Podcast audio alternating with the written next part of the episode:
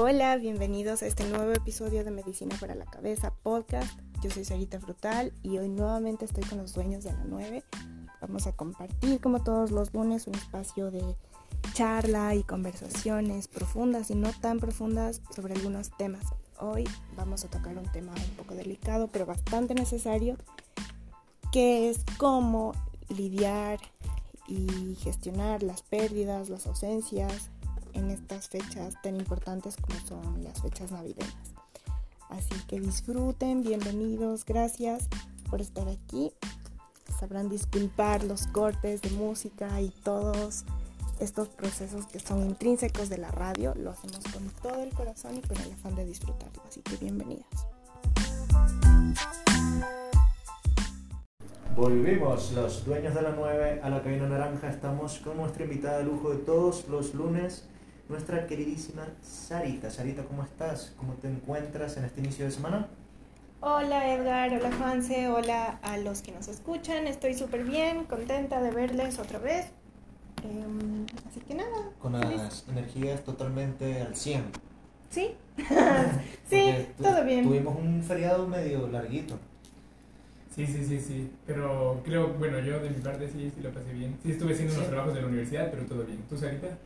Eh, mi sobrino fue a quedarse en mi casa, tiene siete años Uy. y es súper demandante de Uy. atención. Entonces, ayer que se iba, me puse a pensar y dije, como que empiezan mis vacaciones. Porque sí hay que, hay que ponerles full atención y quieren jugar. Quieren jugar y siempre. siempre. Entonces, bien, pero es lindo tener niños en la casa. A uno le, le, como que le hace bien. Claro que yes. Bueno, hoy estamos con nuestro top 9, Sarita. Como tú sabes, tú siempre que vienes los lunes, siempre tienes la dicha de compartir con nosotros el top 9 de las canciones que escogemos. Pero hoy estamos con un top un poco nostálgico, un poco eh, de despecho, con medio heartbreak. Entonces, la pregunta que yo le había, le había hecho a los demás dueños era una canción. O sea, una canción que en su momento la hayas escuchado de mañana, tarde, noche, comiendo, durmiendo, te despertabas la escuchar, comías, o sea, en todo momento la escuchaste, pero que hoy ya significa simplemente que es una canción bonita, la ves en retrospectiva y dices, wow, de verdad me obsesioné con esa canción por esta persona. Pero nos importa es la canción, no la persona. Uy, ¡ah! Tenía un poco de nervios de que termine toda la historia conectando con alguien porque no, o sea, primero pensé que me ibas a preguntar como una canción de despecho, que no sé cuál, aunque seguro lloré y tal, pero no sé, em, una que me acuerdo a una persona. ¿Pero tiene que ser de despecho la canción, Edgar, o no? O sea, A nosotros nos preguntó de despecho. Claro, de despecho, es de despecho. O sea, si es que te ha pasado, si, Sí, si realmente cuando, no sé, en una ruptura, lo tuyo no fue escuchar música de despecho, sino música alegre, también sirve. O sea, la cosa es, En, ruptura. claro, después de una ruptura, ¿qué canción te obsesion con la que te obsesionaste? Uf, está súper complicado, pero voy a responder eh, una canción de cultura profética que se llama La Espera. Ya. que hubo un tiempo que tenía una relación a distancia y era difícil y yo escuchaba la espera todo el tiempo. Ahorita me encanta la espera, pero ya no es lo mismo. Exacto, ya la ves de otra manera, simplemente dices, wow, Sí, es quemé esta canción muchísimo. Solo la disfrutas. Solo la disfruto, exacto. Exactamente. Pero bueno, ya Sarita nos respondió, cultura profética me gusta, buena banda. Eh, pero vamos a empezar con el tema de hoy, que vendría a ser... ¿Cómo lidiar ¿Cómo con lidiar? las ausencias en ¿Cómo? las ¿Cómo celebraciones? Por ejemplo, en celebraciones navideñas, de fin de año, en cualquier fiesta importante. Ujú. ¿Cómo lidiamos los seres humanos? En estas épocas se pone un poco complicado porque mm, se ha demostrado que hay algunos puntos durante el proceso de duelo en que es más difícil sostener el duelo. Uno de esos puntos son los cumpleaños de la persona fallecida, por ejemplo, y también las fiestas familiares como Navidad y fin de año. Entonces ahora en esta Navidad hay muchas familias que durante este año perdieron a miembros de sus familias y que lo van a tener que pasar duro. Pero también hay familias que hemos perdido a miembros de la familia en otros años y que luego volver a reencontrarnos en Navidad se vuelve a sentir la pérdida.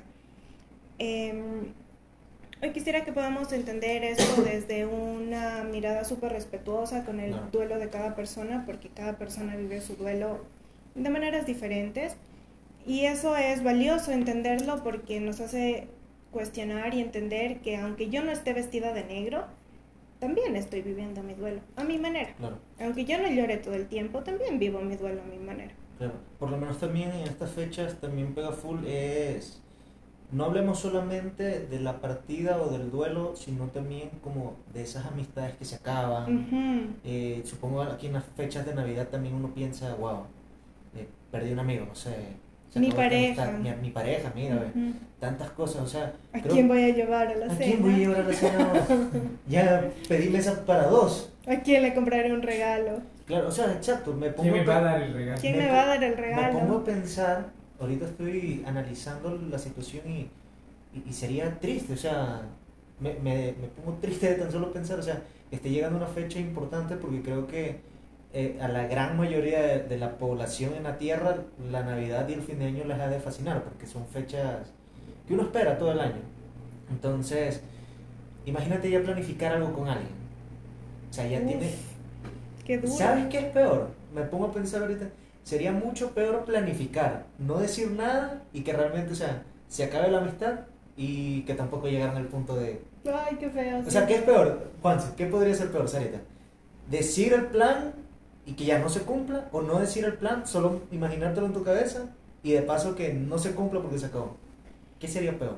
Para mí, creo que sería peor haber conversado del plan con la otra persona, que se llevamos de fin de año a la playa y nos Ya no damos un beso cuando salgan los No. luces. Como que eso para mí sería mucho más difícil. ¿Y para ti? Yo creo que también haberlo conversado y que... Que no da. Sí. Ay, qué feo, yo no quiero. Claro, aunque también lo otro de solo haberlo pensado y no haberlo convertido, o sea, dicho, también es feito, pero feito, pero te quedas con te quedas con eso de que, bueno, pueden decir las personas como que al menos no lo, no lo dije, Ujú. como que solo O lo puedo vivir con alguien más, de alguna u otra forma, ¿Qué porque también perdón? lo puedo vivir con alguien más, porque de alguna forma cuando compartes con tu pareja, Claro. con tus amigos, eh, un plan es como que ya existe un lenguaje único de los dos, un plan único de los dos, y no sé qué tan chévere sería irte a la playa con otro. O sea, Ah. ahí, ahí, ahí digo, ¿lo harías por despecho, inconscientemente o muy consciente de que, de que lo estás haciendo por despecho? ¿Qué, qué podría ser? O sea, si es que haces eso, es probable que sea por despecho. Yo no lo haría. Yo soy de las personas que se toma un buen tiempo después de las relaciones como para mm, adecuarse a esa nueva forma de, de vivir, porque somos personas diferentes antes y después de una pareja. Eh, yo me tomo, uf, años así. No, no sé si sabático. años, pero sí un año al menos. Un año sabático. Como de, de relax, pero luego, no sé, o sea, creo que sí podría ser un poco de despecho. Igual sería feo como estar viviendo la historia que escribiste con uno, despecho con que- Ajá. Si lo vas a hacer, hazlo porque tú tienes ganas de vivir eso, ¿no? ¿Mm? Porque hacerlo por despecho o por... No sé, eso es algo, no sé, que no me parece como que del todo chévere. No sé qué opina la Sarita que es de aquí. O sea, es que al final creo que lo haces por despecho, ajá, ya disfrutaste el momento, pero creo que terminas en el mismo punto. O sea, cuando vuelves a, re- a la Te sigues sintiendo mal. cuando vuelves a la Y ese chochoque emocional de la Eso. culpa y del arrepentimiento es horrible. O sea, no hay emociones más paralizantes para el ser humano que la culpa y el arrepentimiento porque te estancan.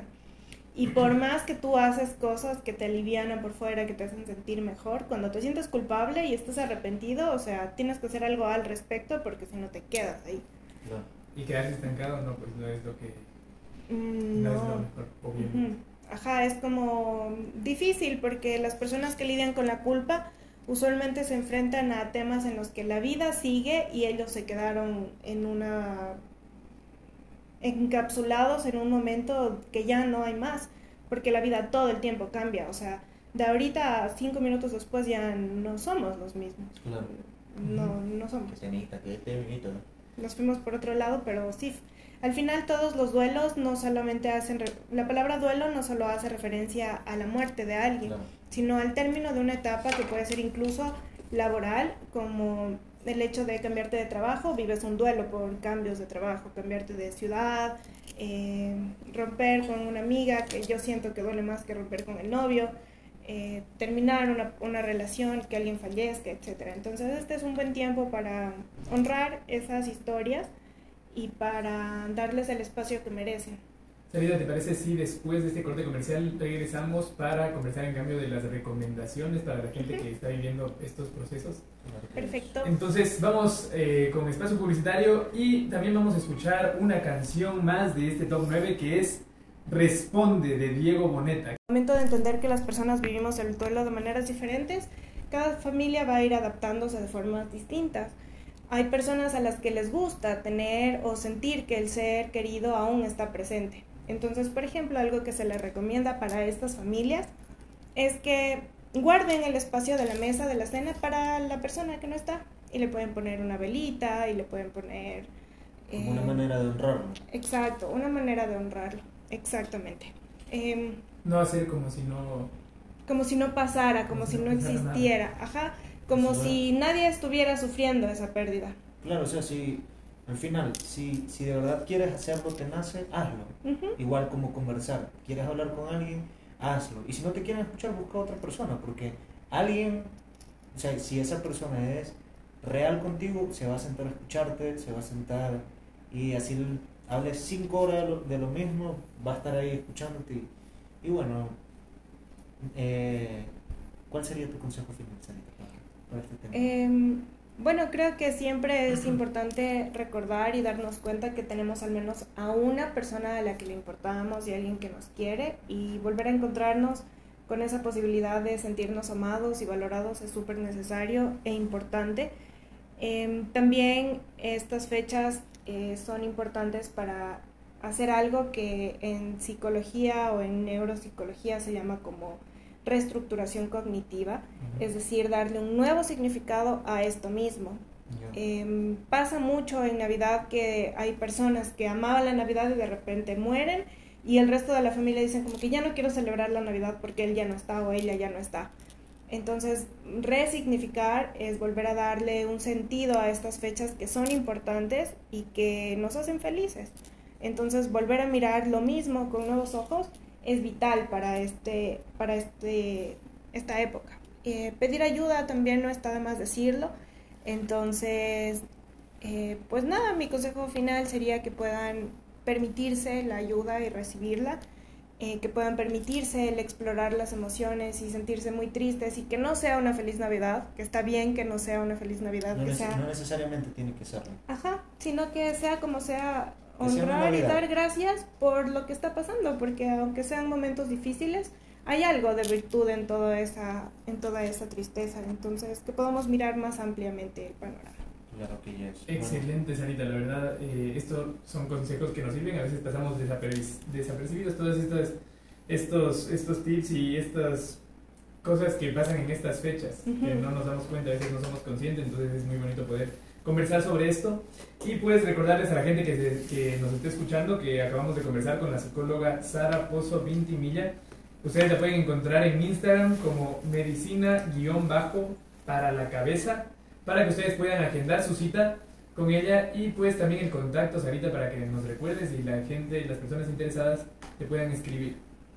Claro, me pueden escribir al 097-971-9849 Repítame. 097-971-9849. Excelente. Y bueno, el top 1 vamos... ¿Sabes, ¿Sabes cuál es el top 1? La espera. No, no sé. Bueno, ¿Cuál es? ¿Cuál es? Es una de Rake que se llama Me duele amar. Ah, Uf, se la merece, se la merece. que cerrar el top con esa canción porque es una de las épicas. Pero bueno, el programa hoy estuvo excelente. Tuvimos, como siempre, a nuestra psicóloga favorita que nos da los mejores consejos para seguir, para, para, seguir, para seguir, para avanzar. Y la próxima semana vamos a tener un top 9 de música navideña.